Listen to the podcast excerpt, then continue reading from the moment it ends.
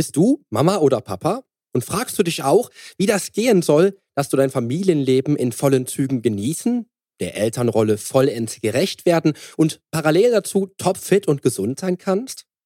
Ich habe in den letzten Jahren als Personal Trainer sehr viele Menschen trainieren dürfen, die mir in Sachen Familienplanung damals etwas voraus waren und von denen ich vieles gelernt habe, was ich jetzt selbst anwende. Eine Sache war, dass mit Kindern alles anders kommt, als man denkt. Und du immer noch einen Plan B in der Hinterhand haben solltest für jede nur erdenkliche Lebenssituation. Heute bekommst du hier im Podcast genau die Strategien und Ideen, die deinen Plan B formen können. Denn ich führe das allererste Mal ein Herz-zu-Herz-Gespräch mit einem Papa und wir sprechen über den ganz normalen Familienwahnsinn. Wieso du unglaublich viel aus diesem für mich ganz persönlich wunderbaren Interview lernen und mitnehmen darfst und das unabhängig davon, wo du gerade familiär stehst, erfährst du gleich jetzt hier im Podcast.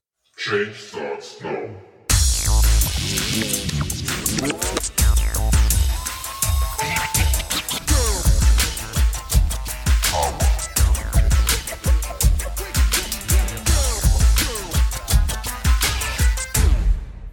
Hallo, hier ist wieder Poli Mutevelidis mit Change Starts Now, dem einzigen Fitness-Podcast mit dem dreifachen Weltmeister im Figur-Bodybuilding, Personal Trainer und Figurexperten.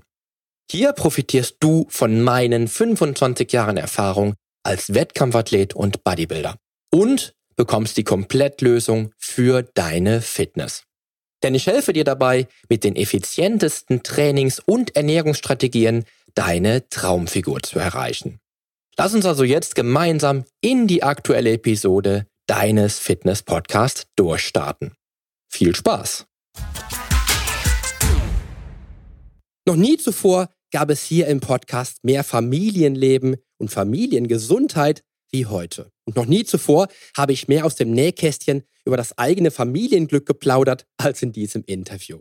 Und das wird garantiert für dich mega spannend werden. Nicht nur, weil du tonnenweise Tipps und Tricks für die eigene Familienfitness bekommst, sondern auch deshalb, weil du vielleicht das ein oder andere Thema plötzlich aus einem anderen Blickwinkel betrachten wirst.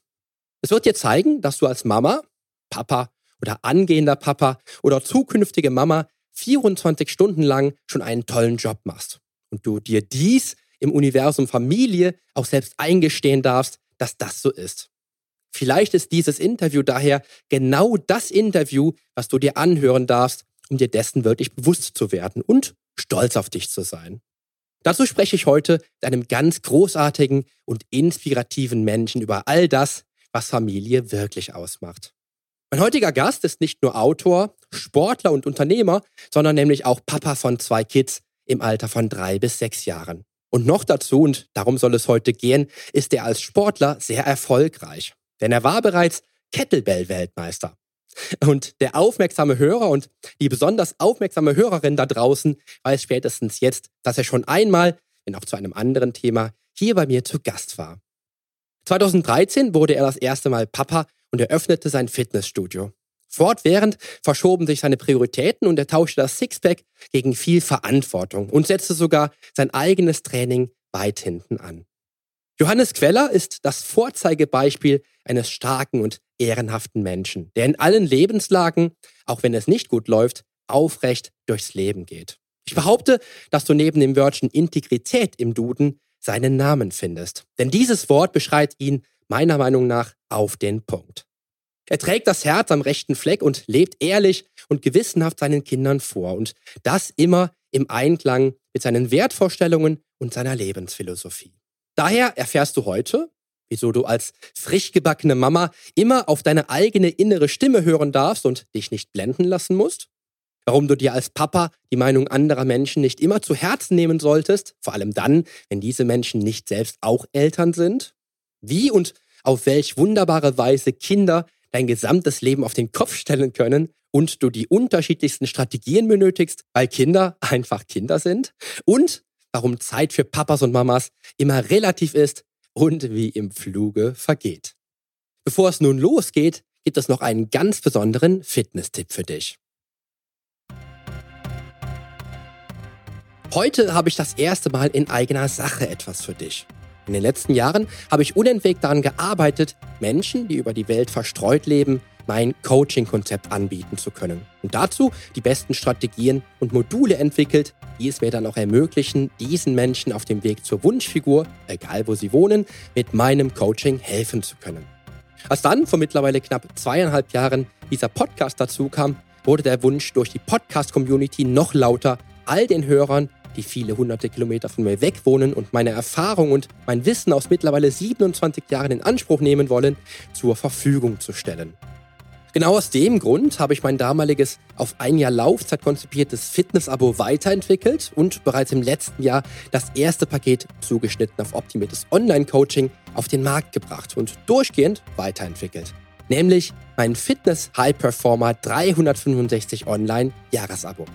In der aktuell finalsten Version dieses Paketes biete ich dir als Podcast-Hörerin und Podcast-Hörer ab sofort und bis zum 1. Januar 2020 mit dem Code HFP10 dieses Paket 10% günstiger und noch dazu als 3-Monats-Abo an.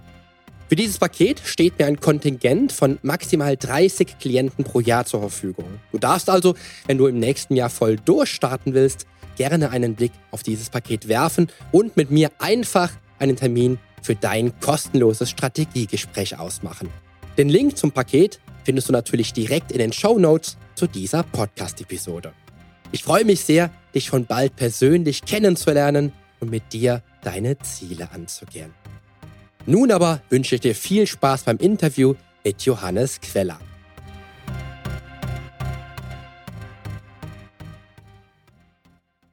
Und damit du jetzt nicht noch länger warten musst, steigen wir auch direkt ein. Hallo Johannes, ich freue mich, dass du hier bist, junger Mann. Ja, hi, danke, dass ich wieder da sein kann. ja, sehr, sehr gerne. Ja, es, es passt auch einfach, weil wir beide sind halt Papas von äh, zwei Kindern. Und wie ich gerade ja schon in der Einleitung äh, gesagt habe, soll es heute einfach darum gehen, wie man denn als Papa die, ja, vielleicht die besten Strategien für sich entwickelt, um auch topfit zu sein und trotzdem der beste Papa zu sein. Ja, das soll heute unser, unser Thema sein und ähm, da will ich jetzt direkt ansetzen. Und zwar ähm, mit der allerersten Frage, die mich brennend interessiert natürlich. Und zwar, auf was warst du einfach nicht vorbereitet und was hat dich als frisch gebackener Papa und äh, Fitness-High-Performer vor komplett neue Herausforderungen gestellt, auf die dich aber auch niemand hätte vorbereiten können? Also auf was konnte dich niemand vorbereiten, weil es einfach wie aus dem Nichts kam? Ja? Äh, Schlafentzug und dass tatsächlich gar nichts mehr für sich selbst bleibt. Ähm, und dann natürlich auch der Umgang mit sämtlichen Körperflüssigkeiten, oben, unten, vorne, hinten, was auch immer. also äh, man redet, also ich rede jetzt hier nicht nur von den Windeln wechseln, sondern eben, wenn die Kinder krank sind mhm. und das eben oben und unten rauskommt und man das vielleicht sogar schon mal bei einem Partner oder so kennengelernt hat und man sich dann einfach nur verkrochen hat und vielleicht eine Schüssel gehalten hat oder einen Tee gekocht hat, aber nie dann damit konfrontiert war, von jemand anderem das Erbrochene oder das, was unten rauskommt, wegzuwischen, desinfizieren, machen, tun, mhm. ähm, dann ähm, war ich auch nicht darauf vorbereitet, diesen massiven Einschnitt ins, ins eigene Leben quasi äh, zu haben. Also die Leute, wenn man mit anderen Eltern spricht, dann kommt, hört man ja auch nur so, ah ja, schlaft mal ein bisschen vor und man mhm. hört es und man sagt so, ja, ja, stimmt, hm, aber man weiß halt nicht, was es heißt. man weiß halt nicht, was es heißt, wenn man dann zwei Jahre am Stück nicht mehr richtig schlafen kann. Ähm, Definitiv. Und das ist, äh, das ist, darauf war ich auf jeden Fall nicht vorbereitet, dass dieser massive Schlafentzug einen doch noch mehr äh, aus dem Latschen kippen lässt, als man so denkt. Mhm. Ja, das war so, ich glaube, der Schlafentzug war somit das, das Schlimmste. Ja. Das Allerschlimmste. Ja, ich, ich, ich kenne es halt auch. Also ich habe es ja auch in der Einleitung schon kurz angesprochen. Wenn du Papa wirst, also das habe ich zumindest so erlebt, dann verschieben sich deine Prioritäten nochmal total. Komplett. Und das, also das, das, das Denken um 180 Grad. Ich weiß, dass ich äh, an dem Samstag, wo meine Kinder geboren sind, von 17.03 Uhr bis 17.06 Uhr, ja, weil 17.05 17.04 ist der Silas geboren, 17.05 ist die Savannah geboren und von 17.03 bis 17.06 hat sich mein Denken radikal verändert. Ja. Also da war so dieser, dieser Einschnitt. Ich weiß noch, ich habe mir abends davor ich habe zwei Computerspiele gekauft. Weiß ich noch, die habe ich aber beide noch nie gespielt bis jetzt, muss ich gestehen. Sauber. Ja, ja, super. Weil es einfach halt eben, ja, das, hat nochmal alles komplett verändert. Und das halt, es ist alles nicht mehr, wie es vorher war. Und das Lustige ist halt immer, ähm, ich habe mich unheimlich viel natürlich auch mit Menschen unterhalten, die ja selber auch Papa sind und die haben mir so viele Tipps gegeben. Ähm, aber irgendwie ich, ich habe es immer immer mitgenommen, wenn mir dann Papa, wenn mir dann Papa sagt, wie schön es ist, ähm, das Töchterchen beispielsweise im Arm zu halten. Aber ich konnte es gar nicht so verstehen, glaube ich. Ich konnte es erst verstehen, als ich wirklich selbst dann als als Papa meine eigene Tochter im Arm halten konnte. Das, das kann man auch nicht verstehen. Das das, das nee. muss man erleben. So das das ne? ist so wie wenn dir jemand äh, von einem Fallschirmsprung erzählt, äh, du wirst es erst dann wirklich äh, wissen, wie es ist, wenn du selbst rausgesprungen bist. Absolut, absolut. Oder, oder wenn ich überlege, wenn ich da, wie du es eben schon gesagt hast, ähm, wenn deine Kinder krank sind und die müssen sich erbrechen zum Beispiel oder die Windel wird fünfmal voll gemacht und da ist vielleicht dann nicht das drin, was du dir erhoffst, was drin wäre, dass du einfach halt so diese, ja, diese Hemmschwelle, die ist einfach, das sind deine Kinder. Und wenn dein Kind dann halt in die Windel macht, dann ist das gar nicht schlimm, ob du das an den Fingern hast. Ja, das ist, nee, ist das, dein Kind. Das ist halt dann so, ja. ist einfach so. Und das äh, habe ich damals, hätte ich das nicht gedacht, dass das so wäre, weil ich bin so ein Typ, der sich so vor vielen Sachen ekelt irgendwie. Oder nasse Socken zu haben. Bestes Beispiel, wenn ich in der Wohnung bin und ich habe dann Socken an zum Beispiel und meine Socken werden nass, weil irgendwo in der Küche vielleicht ein Tropfen Wasser auf dem Boden ist. Jetzt habe ich gelernt, dass das einfach total normal ist, wenn du Kinder hast. Dass es einfach normal ist, dass deine Socken auch zwischendurch nass werden die ganze kenn, Zeit. Kenne ich jetzt nicht so mit den Socken. Aber ähm, ja, man hat dann halt immer mal wieder irgendwo irgendwelche Dinge am Boden rumliegen, wo man sagt, hä? Wir haben noch genau. gerade sauber gemacht. genau, richtig. Und wir sind wirklich meine Frau, also ich habe damals immer gesagt, meine Frau, wir können hier von bei uns im Wohnzimmer vom Boden essen, weil das so sauber ist. Und ähm, ja, das, das, ist immer noch, immer noch so sauber auf jeden Fall, aber ähm, es verändert sich halt einfach, wenn die Kinder da sind und dann morgens zum Beispiel die ganzen Krümel rund um die, um die Babystühle äh, liegen und das, das macht dann schon viel aus. Wir machen zum Beispiel sehr viel, also wir machen eigentlich jeden Morgen so Pancakes aus äh, zwei Bananen und drei Eiern. Und ähm, die sind halt in Kokosöl gebraten und ja, dann hat natürlich äh, Kilian entsprechend schmierige Finger. Und dann wird sich halt am Tisch weggesch also weggedrückt, ne, der Stuhl, damit er aufstehen kann. Das heißt, der Tisch ist natürlich immer voll. Und Klar. manchmal, äh, wie Kinder nun mal so sind, die sind ja keine Maschinen und sind auch keine Erwachsenen, sondern sind halt immer Kinder. Mhm. Und Richtig. die sind äh, noch schlimmer als ich mit dem, äh, mit meinem Kopf. Die sind so, so, so verstreut, dass die äh, aufstehen und eigentlich gerade ins Bad sind auf dem Weg, sich die Hände zu waschen und dann äh, wollen sie einem doch nochmal kurz zeigen, was, was sie gerade gespielt haben und fassen dann mit diesen äh, verschmierten Fingern irgendwas an und du denkst, äh, ja. wasch dir doch erstmal die Hände. Genau, und das ist halt alles das, wo man auch merkt, dass das kann man auch nicht trainieren und das ist auch, da kann man auch viel erzählen oder auch mit dem Schlaf, das, äh, wo mir dann auch der Papa sagte, ja, äh, du wirst noch merken, wie viel Schlaf du brauchst. Aber ich dachte, ach ja, natürlich, ich, ach, ich bin ein Typ, ich brauche eh nie viel Schlaf. Wenn ich siebeneinhalb Stunden jede Nacht schlafe, reicht mir vollkommen. How Aber siebeneinhalb zwei Stunden. ja, siebeneinhalb Stunden wäre ein Traum gewesen in den ersten sechs äh, oder zwölf Monaten, sag ich mal. Ja, genau. Also da war es schon zum Teil echt zwei Stunden am Stück. Meine Frau hat noch weniger geschlafen, weil, das, weil die beiden Kinderbetten äh, direkt neben ihrem Bett stehen. Bei uns im Schlafzimmer auch immer noch. Und ähm, ja, das ist, merkt man dann schon. Da kommt vieles anders, als man denkt. Ne? Also das ist auch so das, was ich gemerkt habe. Erstens kommt alles anders als geplant. Das ist so das, was ich definitiv merke. Und zweitens, als man denkt, in, jede, in jeglicher Form. Aber was mich am meisten, wenn ich meine Kinder sehe, am meisten jetzt bewegt, ist, wie vergänglich doch wirklich unsere Lebenszeit ist oder wie vergänglich unser Leben ist und wie kostbar die Zeit ist, die wir haben. Ja. Voll. Ja. Also das, das ist immer das, was ich so sehe. Wenn ich jetzt überlege, dass meine Kinder vor zwei Jahren und drei Wochen aus dem Krankenhaus kamen oder geboren wurden, besser gesagt. Wir waren ja noch, waren ja noch vier Wochen lang im Krankenhaus. Ähm, das ist dann schon krass, wenn ich jetzt sehe, was die alles können, wie, wie schlau die sind, was die alles nachmachen können, auch direkt so ad hoc, wie viel die jetzt schon nachbrabbeln und was aus denen schon geworden ist jetzt und wie schnell die Zeit gerast ist. Ja, also ich habe ich hab da gar kein Zeitempfinden mehr. Also ich habe auch die ersten Monate, wo die Kinder da waren, wusste ich nicht mal mehr, ob jetzt heute Sonntag ist oder, oder Mittwoch. Also ich konnte es einfach nicht mehr einschätzen. Ja, mein Großer wird jetzt äh, eingeschult im August und äh, ich denke auch gerade, boah, der ist doch gerade erst irgendwie vor einem Monat auf die Welt gekommen. Wie, was, ja. was Hammer, ist in ne? den letzten sechs Jahren passiert?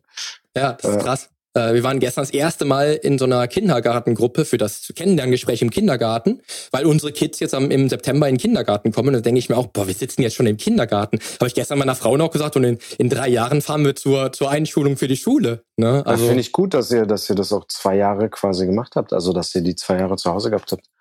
Ist ja leider häufig so, dass man Guten Tag. Unterbrechung. Unterbrechung kommt dann. Geil. Sehr gut. Nee, das, das war uns halt auch schon wichtig. Also, ähm, dass die auch dann schon ein gewisses Alter haben, wenn sie in den Kindergarten kommen. Und ähm, auch, wir haben letzte Woche noch drüber gesprochen, wann denn die Kinder jetzt in ihr eigenes äh, Kinderzimmer ziehen, was hier oben hinterm Büro ist. Und da habe ich auch so gedacht, also wir werden die Kinder halt so lange am besten bei uns im Schlafzimmer schlafen lassen, wie es halt möglich ist. Und das auch am besten vielleicht noch bis zum dritten. Ich denke, dass da muss natürlich jeder für sich selbst schauen, wie das mit diesem mit mit dem eigenen Kinderzimmer ist. Ne? Also ich habe ähm, ich möchte auch gar nicht irgendwie ein Urteil drüber fällen, weil jeder hat so seine eigene Geschichte und jeder hat so seine eigenen Dinge, mit denen er irgendwie zurechtkommen muss und wie er sich zu was entscheidet. Ich persönlich finde es halt total schlimm, wenn, wenn Eltern sich total früh von diesen lästigen Belgern trennen und äh, sie quasi in ein anderes Zimmer verbannen. Ja, auf jeden es Fall. Ist, es ist für mich einfach nicht natürlich. Also äh, man wäre ja, äh, gut, jetzt Paleo hin oder her, aber ich meine, man wäre ja früher auch nicht auf die Idee gekommen und hätte, hätte sein Kind in eine Nachbarshöhle gesteckt und geguckt und geguckt, ob es ja. dann morgen früh noch da ist.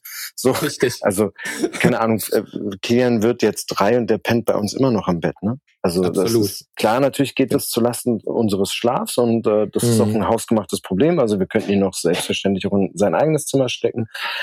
Aber aufgrund der Vorgeschichte, dass er halt im ersten Jahr zwei OPs hatte und ähm, einfach viel Liebe braucht und wir quasi in unserer Konstellation sind und stecken und dementsprechend einfach gesagt haben, wir wollen ihm so viel Liebe geben wie möglich, äh, schläft er halt auch jetzt immer noch bei uns im Bett. Haben. Und ähm, andere, ich habe äh, einen Freund, die haben halt das Kind von Anfang an äh, im Nachbarzimmer schlafen lassen. Also von mhm. Anfang an, also von Tag eins an. Und äh, Boah, krass. Genau. Und das mhm, äh, ist halt dann so, wo ich sage, huh, äh, nee. jeder muss natürlich selber schauen, ähm, ab, ab wann man irgendwie so diesen Abnabelungsprozess beginnt, auch für die Eltern mhm. natürlich, ne? also nicht nur für ja. die Kinder, sondern auch für die Eltern, ab wann man sich von diesem Kind äh, löst und es äh, ins Nachbarzimmer äh, packt. Aber äh, also von Tag eins an auch äh, generell äh, nach einem Jahr schon finde ich das schon sehr schnell. Auf jeden Fall, definitiv. Nee, so eine Sache. Also ich bin da auch da, bin dafür, dass die Kinder möglichst lange bei uns sind, weil es einfach halt, allein wenn ich jetzt überlege, das ist halt auch eine andere Etage halt hier oben. Ne? Also unser Schlafzimmer ist halt eine Etage tiefer. Und ich würde gar nicht wollen, dass ich dann ähm, eine Etage hoch muss, wenn mein Kind weint zum Beispiel. Also ich will das Kind dann direkt halt im Arm halten. Ja, oder, oder Nadja ja genauso. Das macht dann schon viel aus. Ne? Definitiv. Ja, aber so hat sich halt das Leben halt auch natürlich verändert. Ne? Wenn ich jetzt überlege, äh, wenn ich so meine, meine körperlichen Ziele auch so betrachte. Ich weiß noch, ich habe Januar 2018 ein Ziel gesetzt für 2018 im Dezember. Und im Dezember war meine Form schlechter als im Januar.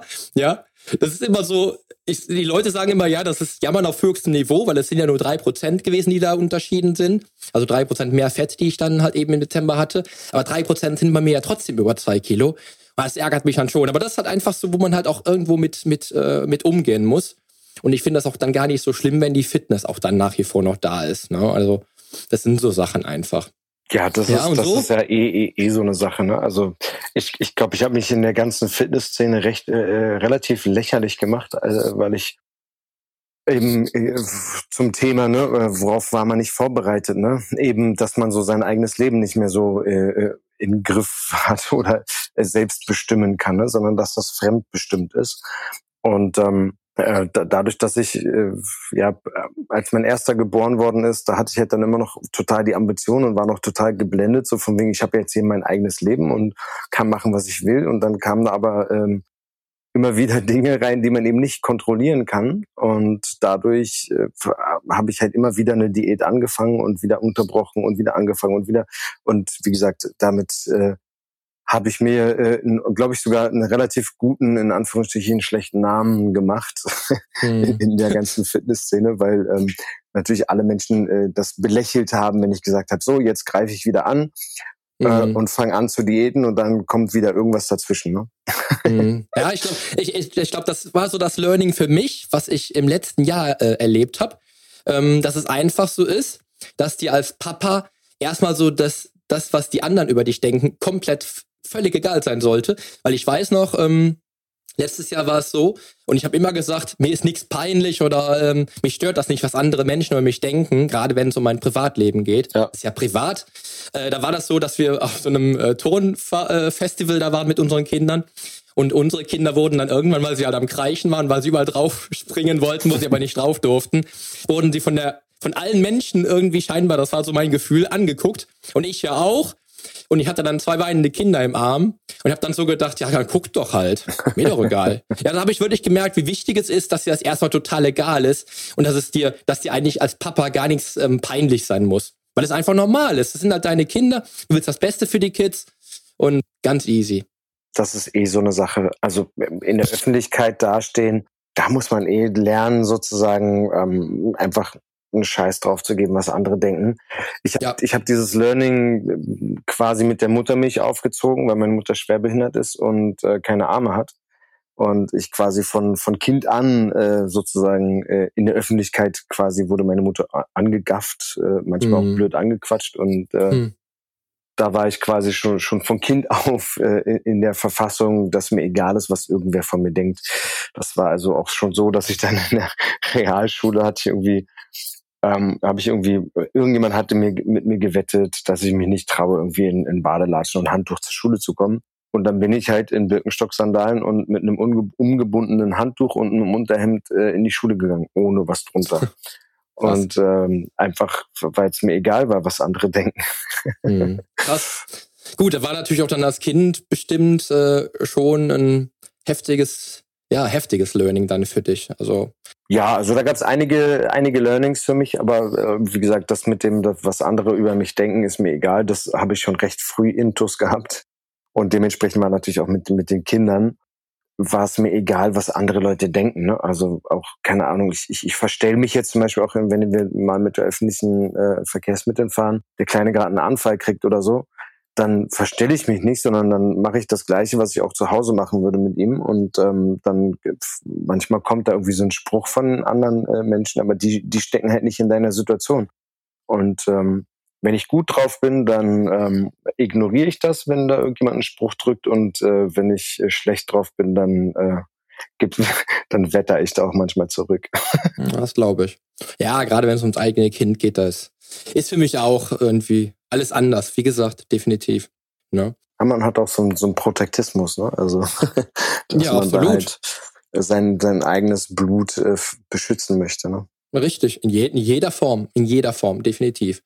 Äh, ja, also ich weiß, dass bei mir die Alarmglocken losgehen, wenn irgendwie ein anderes Kind sich meinen Kindern äh, zu, äh, zu sehr nähert oder irgendwie mit einer komischen Geste oder so, da gehen direkt die Alarmglocken an, ne? muss man sagen. Ist einfach, ist einfach halt so, richtig. Ne? Aber das ist auch so, wo ich jetzt auch merke, dass es wirklich schon so ist. Also ich habe es gemerkt, als die Kinder geboren waren. Da habe ich einfach mal gemerkt, wie anstrengend tatsächlich auch so ein Tag als Papa sein kann. Ne? Also mir wurde bewusst, ich habe früher den Menschen immer gesagt, dass du, dass du die Gesundheit, dass du, oder dass du der eigenen Gesundheit den Vorrang geben sollst, ne? der Familie wegen oder weil du halt vielleicht im Business ein, ein gutes, ähm, eine gute Leistung bringen willst. Aber als ich dann selber mal gemerkt habe, wie, wie anstrengend wirklich so ein Tag als Papa ist, wurde mir selbst bewusst, was ich den Leuten da gesagt habe und dass das ja wirklich das, was ich da gesagt habe, noch wirklich vielleicht noch viel, viel wichtiger ist, als ich im Vorhinein sogar gedacht habe. Ne? Ich hatte so eine ähnliche Situation. Ich habe auch, ich habe, äh, bevor ich selber Papa geworden bin, äh, mehrere Muttis trainiert. Mhm. Und habe immer so neunmal kluge Sprüche rausgehauen, wie ich eben dachte, äh, in meinem jugendlichen Leichtsinn, äh, wie einfach das doch eigentlich zu machen wäre. Und ja. ähm, als ich dann selber Papa geworden bin äh, und ich äh, dann quasi die ersten Stunden dann mit diesen Muttis hatte, bin ich auf die Knie gefallen und habe um Verzeihung gebeten. ja, das glaube ich. Ja, das, man unterschätzt das halt so, ne? Das ist ja das, was ich eben auch sagte. Ne? Man, der, mein, mein, mein Schwiegervater hat mir so viele Tipps gegeben und er hat es alles, eigentlich ist es schön, aber das, du musst sowieso alles, auch sogar für beide Kinder, wieder komplett separat anwenden, weil du kannst auch noch nicht mal die Strategien auf beide Kinder anwenden. Und vor allen Dingen musst du, musst du auch einfach jeden Tipp immer mit einem Augenzwinkern sehen. Du musst, du musst alles immer nur mit einem Lächeln und nicken und dann ja. gucken, ob du das für, für dich mitnehmen kannst oder nicht, weil was ich auch gelernt habe, ist, jedes Kind ist so dermaßen unterschiedlich. Und das Absolut. liegt eben nicht nur an der Erziehung, sondern eben einfach, weil jedes Kind ein unterschiedliches Temperament und einen unterschiedlichen Charakter hat. Und was bei dem einen Kind funktioniert, das kann bei dem anderen schon komplett in die Hose gehen. Und wo ich einen richtigen Absolut. Föhn kriege, ist bei diesen ganzen muss das jetzt politisch korrekt ausdrücken. Ich würde da am liebsten ziemlich äh, harte Schimpfworte in den Mund nehmen, aber bei diesen ganzen äh, ähm, äh, Fitness-Muttis, die sich auf Instagram und sonst wo hinstellen und erzählen, ah, guck mal hier, mein schönen Körper nach fünf Wochen nach der Schwangerschaft, ich sehe besser aus als je zuvor und da, da, da, da, da und ihr müsst es nur auch wollen und ihr müsst nur hier und ihr müsst nur da und du denkst dir nur so, dich. Ja. Ja. Weil einfach ja, glaube, die, die Schwangerschaften, es, es gibt so viele unterschiedliche Schwangerschaften und eins sei gesagt, die, die meisten Muttis, die das hören, die hören ja nicht von wegen, ah cool, sie hatte eine softe Schwangerschaft und alles ist bei ihr gut gelaufen, sondern sie hören, äh, bei mir ist was falsch. Ich, ich bin, mhm, ich bin genau. schlecht und bei mir ist schlecht. Ja. Und, und da ist, ist dann der, der Punkt, wo ich einfach sage, da kriege ich echt richtig einen Rappel. Weil also dort einfach eine, eine falsche Message äh, äh, verbreitet wird, was eigentlich eine Schwangerschaft ist und und dass die meisten Frauen sehen sowas und denken dann ja Scheiße, ich ich bin ich ich bin einfach schlecht, weil ich ich schaffe es nicht, mich am Riemen zu reißen genau. oder was weiß ich was. Und dabei ja. sehen sie einfach nicht, dass ist jetzt einfach aus dem Hut gezaubert, die Zahl, aber ich könnte einfach nur aus der eigenen Erfahrung von all meinem Umkreis Menschen, die schwanger waren, kann ich sagen, ein Dreiviertel der Schwangerschaften ist ein absoluter Abfuck. Und, mhm. und höchstens ein Viertel der Schwangerschaften laufen paradebeispielmäßig.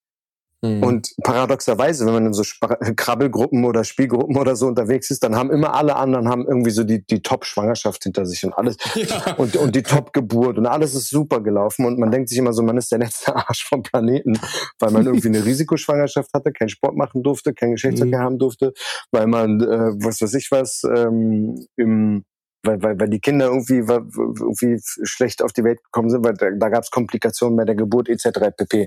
Und ähm, da finde ich, ist es ganz schlimm, wenn, wenn sich so eine Fitness Chicks da hinstellen und einen vom Pferd erzählen, wie es man, wie man es doch schafft, nach äh, 5, 6, 7, 8, 9, 10, 11, 12 Wochen nach der Schwangerschaft wieder top in Form zu sein und man muss es ja nur wollen und man muss halt sich nur mal da, da, da, da, da, ba, ba, ba, ba, ba, so ein Käse.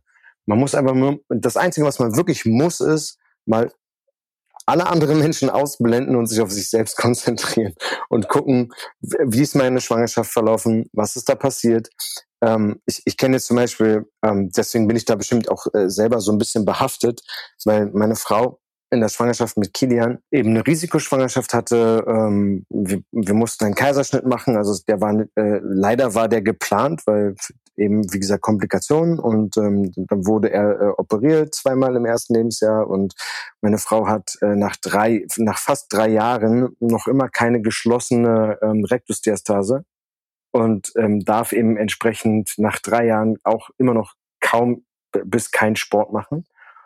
Und das heißt, sie hat in der Schwangerschaft plus jetzt noch die drei, also sie hat fast vier Jahre lang keinen Sport gemacht, keinen richtigen Sport und sie wünscht sich so sehr, endlich mal wieder irgendwie an die Hand zu gehen. Und dann kommt eben so eine Bitch daher und sagt von wegen, ah, du musst dich nur mal zusammenreißen, ne? Da könntest du einfach nur mal kurz den Klammerbeutel rausholen und links und rechts rübergehen. Absolut. Ja, na ähnlich, ich sehe es ja auch immer. Ich denke mir dann, das, was die Werbeindustrie, das, das Marketing von diesen ganzen auch äh, mega äh, hier B- und C-Promis äh, dann halt raushaut. Genau, genau, genau. Äh, in sechs Wochen zur Traumfigur.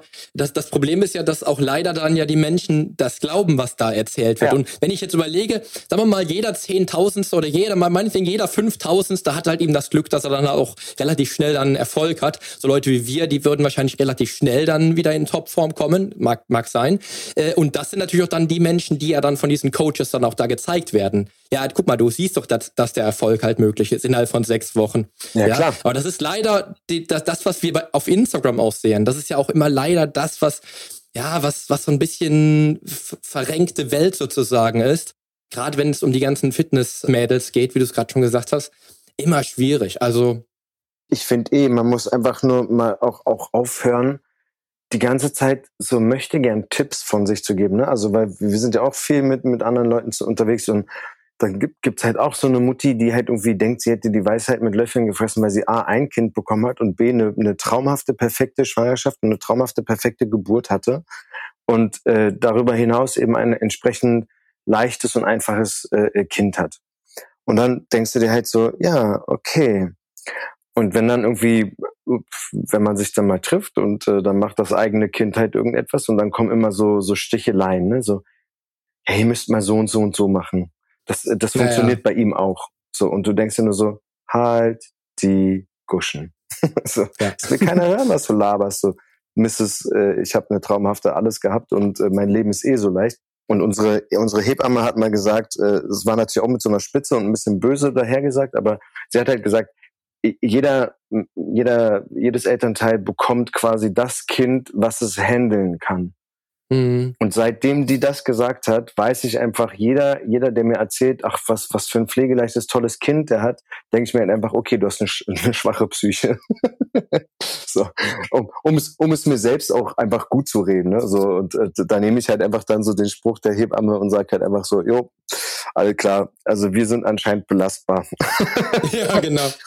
Ja, ich, ich, ich denke halt auch, also wenn ich es halt bei mir so sehe, äh, das ist ja bei denen nicht anders. Ich, ich weiß es, ich habe es in einem Buch gelesen, Kettlebell ist für dich natürlich das Werkzeug schlechthin, aber auch. Absolut, ja. Du hast halt aber eben auch höchste Ansprüche an deine körperliche Fitness und ist mir in Erinnerung geblieben, ähm, bringt dich quasi über Steve Maxwell zu deinem 80-jährigen Ich. Ja. was dann immer noch robust und widerstandsfähig sein möchte. Und ja, das fand ich da auch geil. Die nächste Zombie-Apokalypse ja kommen könnte. Vielleicht eher, als man denkt. Genau. Fand ich sehr, sehr gut. Von daher, wir, wir haben ja auch irgendwo einen hohen Anspruch an uns und auch an unsere körperliche Fitness. Und wenn ich da immer so überlege, wie sich das, wie sich das bei mir verändert hat, auch was die Optik beispielsweise betrifft, dann denke ich mir schon, dass sich da ein bisschen was verändert hat und da bin ich auch froh, dass tatsächlich, dass unsere Kinder wirklich, wenn ich sie mit anderen Kindern vergleiche, doch wirklich pflegeleicht sind und ich doch dann mehr Zeit auch für mich oder auch mehr Zeit für mein eigenes Training und so habe, als ich, als vielleicht andere Menschen in meinem Umfeld. Ne? Aber ist es bei dir auch so, dass du immer noch diesen Leitspruch hast für dich? Der Leitspruch, dass ich mit 80 auch noch sein, was sein können möchte, ist äh, nach wie vor vorhanden. Ich habe natürlich nicht mehr den gleichen Leistungsanspruch, ne, weil ich einfach weiß, was es, ich, ich, ich bewege mich ja auf einem sehr hohen Level schon von einer Fitness. Also auch wenn ich vielleicht ein bisschen mehr Papa-Fett habe und ein bisschen mehr so ein Papa-Body habe, so ein Dead-Bot, ähm, dennoch äh, bin ich äh, relativ leistungsfähig. Also ich bin stärker, schneller äh, und was weiß ich fast ausdauernder als äh, die meisten in meinem Alter und die meisten, mit denen ich mich so umgebe. Und auch wenn man es mir vielleicht auf den ersten Blick nicht ansieht, ne? Aber das ist halt, das ist halt für mich natürlich schon das Ding, dass ich halt einfach sage, ja, mein, mein, mein Leitspruch ist definitiv einfach leistungsfähig zu sein und auch mit 80 mich noch gut bewegen zu können. Also ich habe keine Lust irgendwie mit 60 oder so an, an mit, mit, mit Gehstütz mich und äh, zu fort zu bewegen und äh, irgendwelche Medikamente nehmen zu müssen, damit ich überhaupt morgens aus dem Bett rollen kann. Da habe ich natürlich keinen Bock. Das ist definitiv nach wie vor gleich geblieben. Was sich verändert hat, ist einfach das, das extreme Leistungsgedankengut. Ne? Also ähm, ich weiß einfach, was es bedarf an, an, an Leistung, beziehungsweise was, was es an Energie bedarf, um entsprechende Leistungen zu erbringen. Und ich bewege mich jetzt so schätzungsweise ungefähr so auf 80 Prozent meiner Top-Leistungszeit. Und das mit dem, und, und das, obwohl ich so quasi nach äh, die letzten sechs oder fünf Jahre immer weniger gemacht habe und beziehungsweise einfach nur sozusagen meine Fitness erhalten habe. Ne? So und das mit minimalem äh, Trainingsaufwand meine Fitness erhalten kann. Ähm, aber ich weiß halt auch, was, was es bedeutet, wenn man halt, wenn man sich ein Ziel setzt und sagt, ich möchte jetzt wirklich äh, spezifisch meine Leistung verbessern, dann weiß ich halt, wie viel Zeit das beansprucht. Und die Zeit habe ich nicht mehr. Und dementsprechend ist auch mein Leistungsanspruch an mich selbst runtergegangen. Also es ist jetzt für mich nicht so, dass ich jetzt sage, boah, ich, ich möchte noch unbedingt den und den äh, ähm, oder die und die Leistungen erbringen und möchte das und das dann und dann schaffen, sondern das äh, kommt quasi zum nächsten Thema Zielsetzung. Äh, Zielsetzung hat sich eben auch verändert, weil ich halt nicht mehr sage, ich möchte bis dann und dann das und das können, sondern ich setze mir halt ein Ziel und gucke halt, wie ich das in meinem Leben integrieren kann und ob ich dann dahin komme. Also das ist quasi, ich setze mir nicht mehr ein Ziel und das ist jetzt das einzige Ziel in meinem Leben und da muss ich hinkommen, sondern Prio ist eben immer noch Familie und ähm, dementsprechend kann ich zum Beispiel, ich habe vor einem Monat ungefähr, habe ich oder zwei Monaten, vor einem Monat, zwei Monate, siehst du, mhm. ich weiß es schon nicht mehr, mehr ja. ähm, habe ich ähm, quasi eine eine Challenge für mich selber äh, wieder gemacht, dass ich gesagt habe, ich habe es noch nie geschafft, 200 Kilo in der Kniebeuge zu schaffen und ich bin mal gespannt und ob ich es schaffe, 200 Kilo Kniebeugen äh, zu schaffen, zu knacken, äh, in, wenn ich nur mit Kettlebells trainiere. Also quasi, wenn ich, mhm. wenn ich äh, kein Training an der Langhantel zusätzlich absolviere, sondern wenn ich quasi eigentlich nur mit Kettlebells trainiere das eigentlich sage ich, wenn ich mal, keine Ahnung, fünfmal im Jahr vielleicht eine Langhantel in die Hand nehme, dann ist das, zählt das für mich nicht als, äh, das ist ein, er, er hat ge, geschummelt, weil er irgendwie eine Langhand in die Hand genommen hat, weil weiß der selber, fünfmal im Jahr ist jetzt äh, quasi nix. Und äh, ich habe aber bewusst nicht gesagt, ich möchte das bis Ende des Jahres schaffen oder ich möchte das bis nach dem Sommer schaffen, sondern ich habe einfach nur gesagt, ist es möglich, ob dass ich das schaffe? So. Und dementsprechend habe ich für mich selber quasi den, den Druck auch rausgenommen, was, was nächster großer Faktor ist, äh, im, im Wohlbefinden auch habe mir den Druck genommen, ähm, da jetzt sozusagen performen zu müssen, um eben den ähm, Strapazen und Anforderungen im Alltag gerecht werden zu können und flexibel zu sein. Also das heißt, wenn ich jetzt sage, also wenn ich mir Druck mache und mir ein Ziel setze, dann bin ich da all in dahinter. Und das ist dann auch mein Mindset. Und wenn dann irgendwas äh, mit den Kindern, was ja nun mal recht schnell passiert, dass da irgendwie was dazwischen kommt, und ich dann sozusagen nicht an mein Training komme oder nicht an dies oder dann verschiebt sich was um einen Tag, wo man theoretisch von außen betrachtet das sehen würde und sagt, ja mein Gott, dann trainierst du halt einen Tag später. Aber wenn ich mir im Kopf gesetzt habe, dann und dann trainiere ich an den und den Tagen und dann ist das und das Programm da und ich brauche so und so lange, da, um davon zu regenerieren und ich mir dann wieder denke, nee, einen Tag später trainieren geht halt nicht, weil dann sind es halt 24 Stunden mehr Regeneration und dann geht schon wieder mein Trainingseffekt puff äh, flöten und und wenn ich da wieder mit diesem perfekten Mindset rangehe, dann, dann, dann wird das alles wieder nichts. Und deswegen habe ich für mich selbst den Leistungsanspruch extrem runtergefahren und sage halt einfach, hey, ich mache das, was ich machen kann und schaue halt, dass ich auf dem Weg äh, am Leben bleibe und Spaß am Leben habe und äh, eben nicht äh, zwangsweise irgendwas machen muss. Genau. Sehe seh ich komplett genauso ich denke halt immer, also das, das ist so mein Anspruch an mich selber. Ähm, ich will halt nicht nur ein Vorbild, ein großes Vorbild für die Kinder sein, ähm, was, was das ganze Leben betrifft. Ich will halt auch kein, ja, kein Frühstücks- oder Wochenendpapa sein. Ich, und ich denke mal, da werden wir auch einhergehen. Voll. Da werden wir auch die gleiche Meinung haben.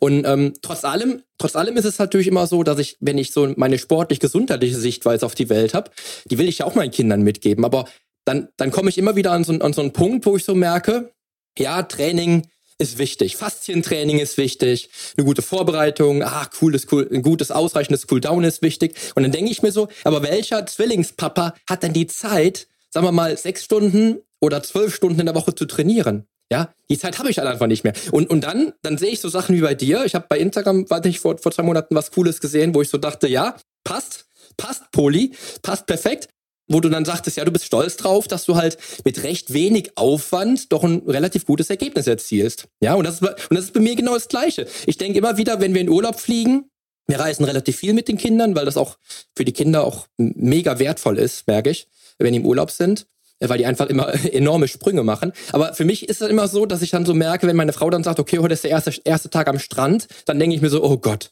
der erste Tag am Strand, was sollen die Leute denken? Ich habe doch 16% Körperfett. Was sollen die Leute denken? und dann gehe ich so raus und denke so, ja, ja, also jammern auf höchstem Niveau, wie ich am Anfang auch schon sagte. Ähm, und dann denke ich mir wieder so, ich bin jetzt 41. Welcher 41-Jährige hat denn meine Form? Beispielsweise, wenn es jetzt nur um die Optik geht. Ja. Oder welcher 41-Jährige hat denn die Fitness? Ich habe nicht die Fitness, die du hast. Bei, wahrscheinlich bei weitem nicht. Aber trotzdem doch eine sehr, sehr gute Fitness. Und wie viele 30-Jährige haben denn meine Form und meine Fitness, denke ich mir dann wieder. Und dann ist es wieder so, dass ich wieder so sage, okay, ich finde es auch richtig geil, dass ich so wenig trainieren muss. Also ich trainiere zwei Stunden pro Woche bei, bei knapp äh, drei bis je nachdem vier Einheiten. Das ist wirklich alles, weil ich mich in der Zeit einfach limitiere, weil ich für die Kids da sein will. Und das ist aber doch ein geiles Ding, dass ich durch 26 Jahre Vorlauf, die du ja auch hast, seit du neun bist, äh, trainierst du mhm. fünf, sechs Mal die Woche. Ja. Und das ist auch immer das, wo ich dann gegen so ein Sechs-Wochen-Programm wettere, ne? Äh, sechs Wochen zur Traumfigur. Das ist eigentlich eine Witz. Ein Witz ist das, äh, weil unser Eins ein Leben lang fit ist. Und wenn unser Eins auch ein Leben lang den Sport treibt, ja, dann wird er ja auch dann ein Leben lang eine gewisse gute Grundfitness haben, auch mit 40 oder 50 oder 60 noch. Genau. Ja? Das hatte ich ja vor, vor äh, paar Tagen da in, in meinem Instagram-Post ge äh, geschrieben, wo ich da diesen Flip gemacht habe. Genau. Es ist eben keine zwei Wochen Crash-Diät vorm Urlaub, sondern es ist halt ein lebenslanges Ding. Es ist halt Richtig. einfach, es ist halt eine Reise, äh, bis, äh, bis wir halt äh, umfallen. Und was ich halt auch festgestellt habe vor ein paar Monaten, da hatte ich auch so ein einen Post gemacht, der das äh, erste Mal äh, die 1000 Likes geknackt hat.